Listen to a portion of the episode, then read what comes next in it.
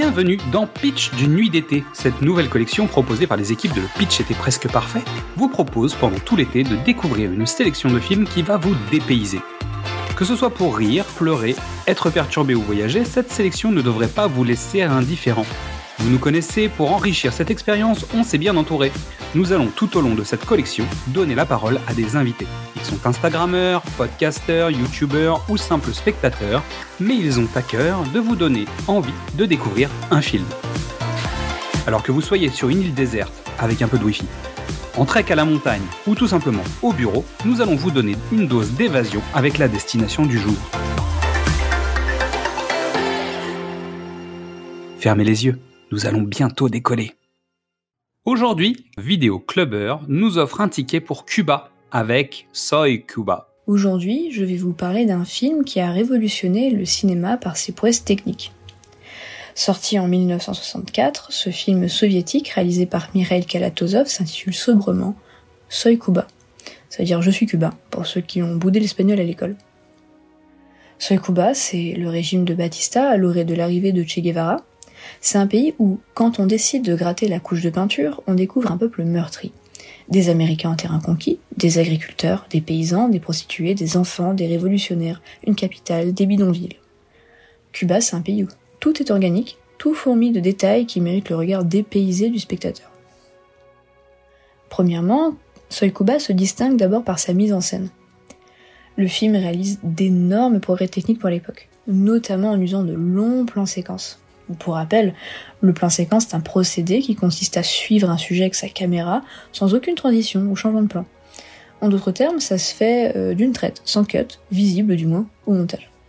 pour rappel, pour les plus jeunes, à l'époque on tournait en pellicule. Donc c'est dire la quantité de films qu'il fallait pour tourner ces plans séquences. Une seule erreur et il fallait absolument tout recommencer. Alors on peut se demander, pourquoi le plan séquence pour parler de Cuba? Simplement pour mettre au premier plan la dimension organique de ce pays en constant mouvement. Tout bouge, tout vit, tous les recoins du pays sont uniques mais forment une unité inégale et insoupçonnée. Le plan séquence nous indique alors que c'est ce pays qui se regarde lui-même et qui peut naviguer aussi librement qu'il le souhaite entre tous les êtres qui le composent. L'utilisation du plan séquence nous plonge dans les profondeurs du pays, il nous tient en haleine et on ressort de cette expérience avec un espèce de vertige car on prend de la hauteur cet organisme ce n'est pas le film qui dirige le pays, finalement, c'est le pays qui dirige le film. Ensuite, Soy Kuba, c'est plusieurs histoires, plusieurs personnages, c'est une fresque du pays. Le film dépayse car il nous présente l'humain qui s'abaisse aux pires habilités de la condition humaine, avec par exemple cette femme obligée de se donner aux Américains pour subsister aux dépens des valeurs de son propre pays, cet homme qui, plutôt que de se soumettre aux Américains, décide de sacrifier ses récoltes. Ses étudiants, portés par des idéaux auxquels le réel va leur revenir au visage, ou enfin cet homme qui a perdu tout espoir et va le retrouver dans l'esprit révolutionnaire. Le film commence avec la fin du régime de Batista et termine avec cet envol, cette volonté de renouveau pour le pays. Des pires euh, bidonvilles de la misère humaine, on passe par la modernité de la ville dans toute son émulsion révolutionnaire pour finir par en montrer ses conséquences jusqu'aux campagnes les plus profondes. Chaque personnage a sa propre histoire, son propre vécu, mais porté par un effet papillon, chaque homme et femme qui composent Cuba est porté par une même histoire commune, sans pour autant qu'ils aient tous un lien direct entre eux. Le film, par son traitement politique et social, montre donc à quel point l'unité d'un pays est essentielle.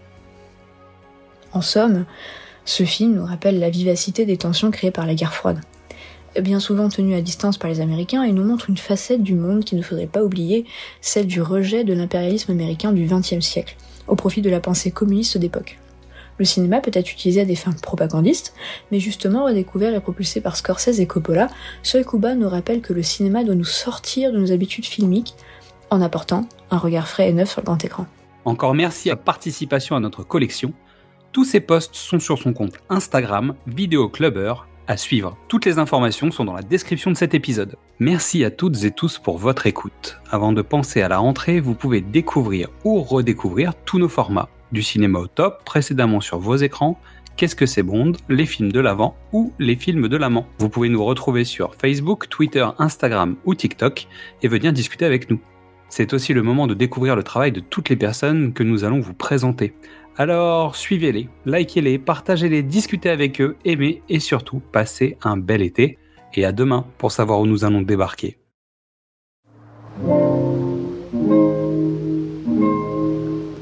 Soy Cuba.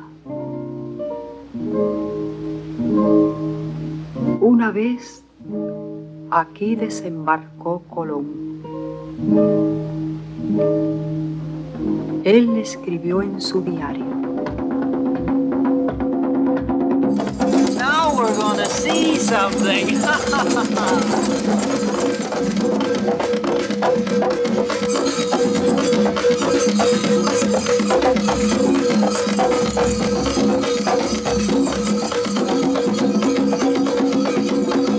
¡Viva la libertad! ¡Viva la revolución! ¡Abajo a ti!